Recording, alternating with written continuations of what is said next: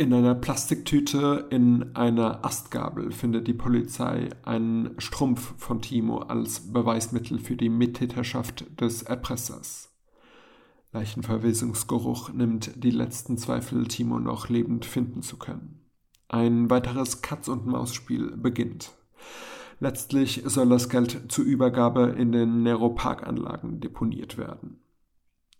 Routinemäßig werden zudem alle Orte und so auch alle Autos des Parkplatzes überprüft. Jetzt seid ihr wirklich sehr nah dran. Doch was sind eure nächsten Schritte? Parkplatz oder Nero Parkanlagen?